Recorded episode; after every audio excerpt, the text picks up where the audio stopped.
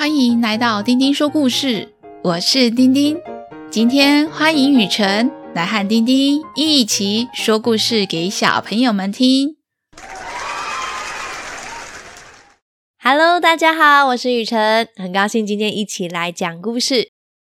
上一集讲到东东侦探和助手小西来到了瑞士少女峰下的度假小镇格林德瓦。并且住进了兔子民宿。除了东东侦探和助手小西，还有铁道迷山羊先生和圣伯纳狗先生也住在兔子民宿。而且民宿老板兔子小姐跟他们说，今年是少女峰铁路一百周年。一百周年究竟有什么特别的庆祝活动呢？好想知道。今天要讲的故事是《东东侦探》第三章。少女峰铁路一百周年终极，东东侦探和助手小西会发生什么事呢？小朋友们准备好了吗？开始听故事喽！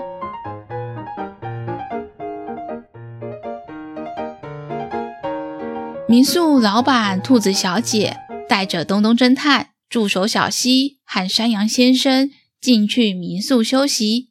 刚好就看到坐在客厅喝热茶的圣伯纳狗狗先生。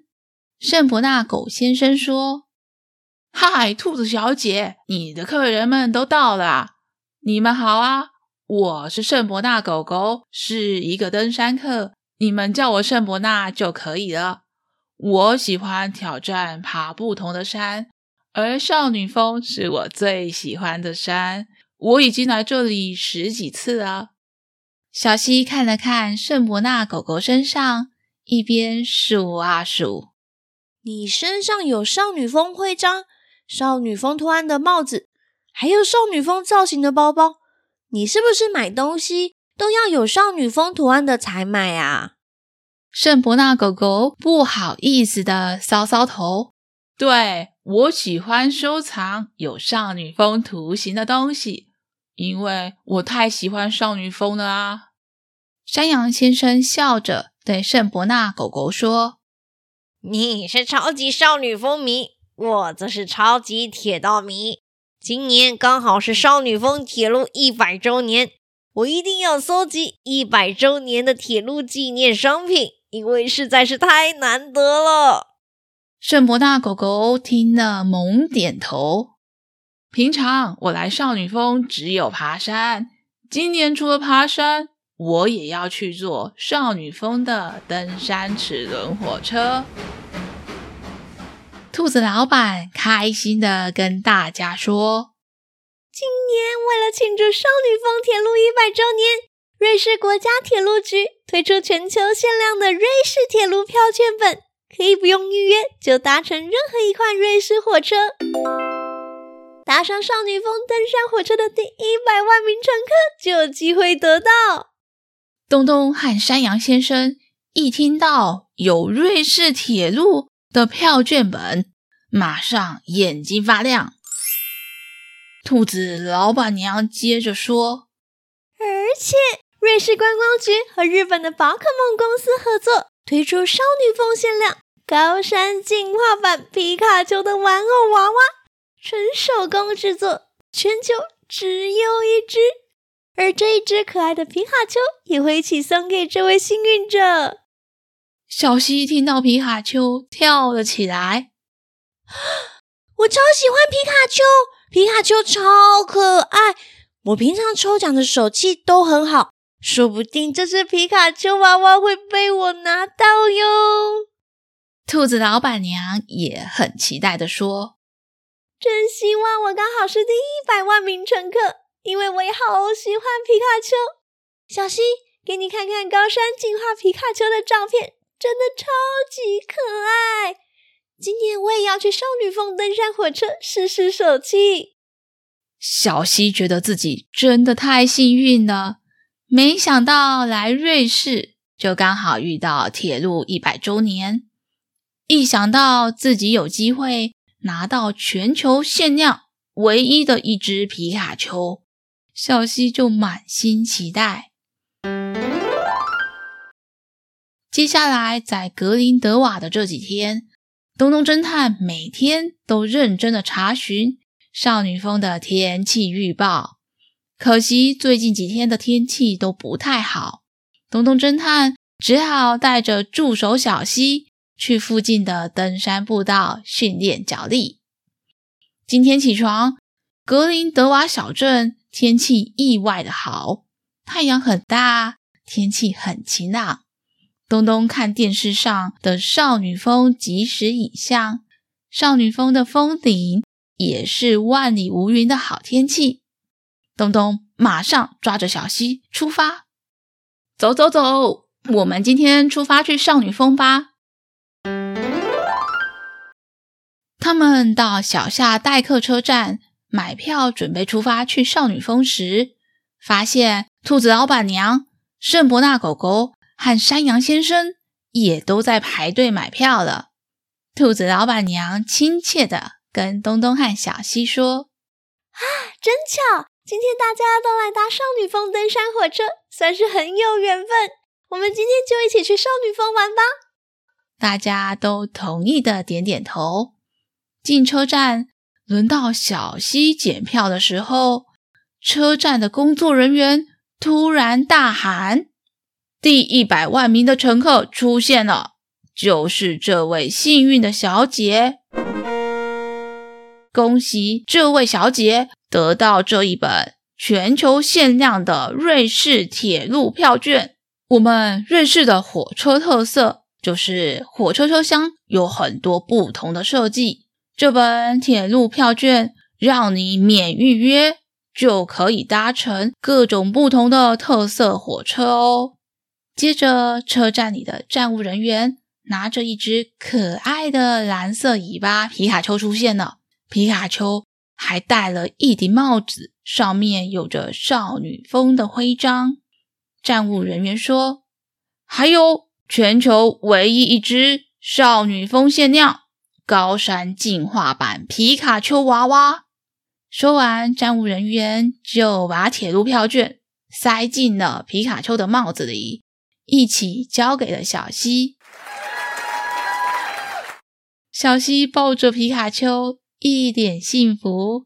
小兔子老板娘在旁边有一点难过的说：“啊，排队排在小希你的后面，差一点就是我拿到皮卡丘娃娃了。”圣伯纳狗狗则在小希的旁边绕来绕去，一边说：“这、这、这、这只皮卡丘。”它的帽子上竟然有一个少女风的图形。小希，你这只皮卡丘可不可以卖我啊？小兔子老板娘也马上抢着问：“啊，还是小希，你把皮卡丘给我，抵你这一个月的住宿费。这一个月的住宿钱我都不跟你收，如何呢？”小西摇摇头拒绝。嗯。这只皮卡丘是我的幸运宝物，第一百万人搭上这少女峰火车是多么难得才遇到的机会！我要把这只皮卡丘带回台湾，当当当侦探事务所的吉祥物，以后业绩一定旺旺旺！山羊先生点点头，表示同意，也急着想问小西。不过小西，你应该用不到铁路票券吧？你又不可能在瑞士待那么久，我想跟你买铁路票券。这套票不但可以不用预约，还可以任意选择火车样式，真是铁道迷的梦幻礼物。和山羊先生一样是铁道迷的东东侦探，马上摇摇头。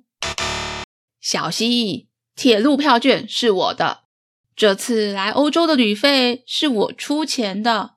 你拿到礼物也应该要分我一半才对。大家全部都一脸失望。兔子小姐勉强笑了笑，打了圆场说：“哎，拿不到皮卡丘和火车票没关系，少女峰顶的商店一定还有很多一百周年的纪念商品，我们可以去逛逛商店，一定可以挑到喜欢的礼物。”大家这才提起了精神，一起去搭少女峰火车。少女峰火车几乎全程都在山里面的隧道行走。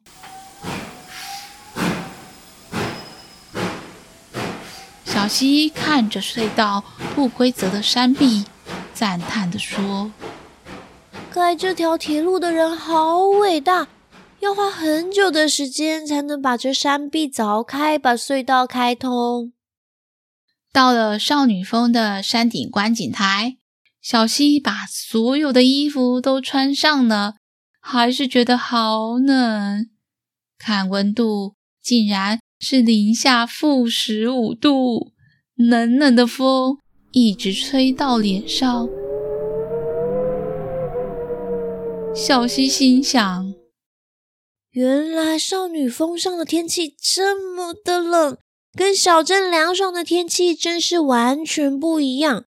难怪东东侦探每天都要看少女峰的天气预报，还有电视上的少女峰即时影像，才能决定要不要上山。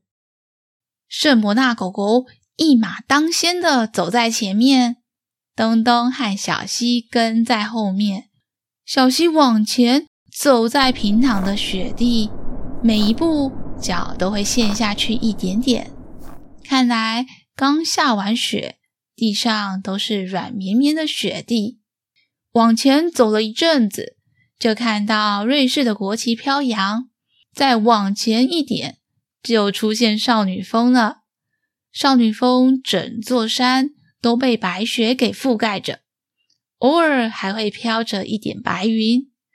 小溪被美景给感动着，被少女峰的壮阔所震撼。过了一阵子，山羊先生和兔子小姐才跟了上来。兔子小姐气喘吁吁地说：“啊，东东侦探，你们都没有高山症的症状呀？”到海拔比较高的地方，容易引发身体觉得不舒服。像我刚刚一下火车，就觉得全身疲倦。唉，山羊先生在一旁深呼吸，调匀气息后，才有办法讲话。没没，我的高山症症状是头晕，也比较容易喘，只能慢慢走，以防高山症变严重。不过这一趟少女峰真是值得，景色实在太美了。大家在少女峰被美景所震撼，一直到觉得累了才回民宿休息。回到民宿以后，小希躺在床上，抱着他的限量皮卡丘，跟东东侦探说。我今天真是超级好运，是趟运气极好的少女风之旅。我今天晚上抱着皮卡丘睡觉，一定可以做一个好梦。东东跟小希说明行程：明天我们要去山中健行，去看看少女的眼泪，是一座人造湖，会随着天气而变化颜色的湖呢。小希无奈地说。东东，你又要去爬山？我们来到瑞士，一天都没停过爬山。我每天都爬山走路，走得好累啊！不过还好我有皮卡丘，明天我带着皮卡丘一起爬山拍照，为瑞士的旅程留下美好的回忆。东东摇摇头，不行不行，皮卡丘不能带。如果你明天走不动，背包什么的又要叫我背，我明天可不想要再多背一只皮卡丘了。小西虽然感到失望，但也只能答应东东。隔天，小西他把皮卡丘放在他的床头前，就匆匆忙忙的跟东东侦探出发了。一直到傍晚，小西和东东才回到了民宿。小溪泪呼呼地说：“哦，这少女的眼泪实在是太远太远的眼泪了。我今天脚走到快要断掉，换我要掉眼泪了。”兔子老板娘开门招呼着小溪：“快进来，喝点热茶休息吧。”小溪冲进民宿，马上飞扑到沙发上，舒服的躺着。看到圣伯纳狗狗刚好从外面回来，手上提着大包小包的东西。圣伯纳狗狗喊小希说：“我明天要回家了，今天我一定要去商店街，把所有少女风相关商品全部买齐回家。”小希想到：“圣伯纳狗狗，你明天要回家啦？那我把少女峰限量皮卡丘拿来给你，让你跟他拍个照，做个纪念。”小希进去他房间，想要拿皮卡丘，但是找了半天都找不到。小希大声的问东东：“东东，你来帮我找一找，我出门的时候明明把皮卡丘放在床头前。”现在却不见了。东东一起帮小西找了一阵子，却怎么找都找不到。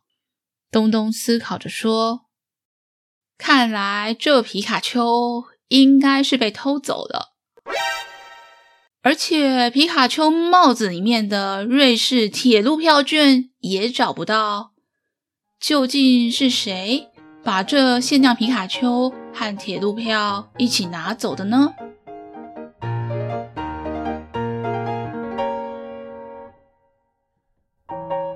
小西的限量皮卡丘竟然不见了！不仅皮卡丘不见，皮卡丘帽子里面的瑞士铁路票券也消失了。在下一集，东东侦探会继续帮小西找回高山限量版皮卡丘。嗯，小朋友们也可以猜猜看，究竟是谁把皮卡丘拿走的呢？雨辰，话说，每次我到很冷的高山玩，都会想，如果住的民宿或饭店可以泡暖暖的温泉，就更棒了。诶，台湾各地就有很多温泉哦。我们曾经做过一集节目，介绍二零二一全台独特温泉推荐。节目中介绍了北投、礁溪、乌来、小乌来、南庄和龟丹各地的特色温泉。有，我有看到你的那一集温泉介绍。我第一次知道台湾有这么多温泉，好多温泉区我都还没去过哎。每次做节目都会发现很多台湾独特的亮点，能介绍给台湾和国外的观众是件很开心的事。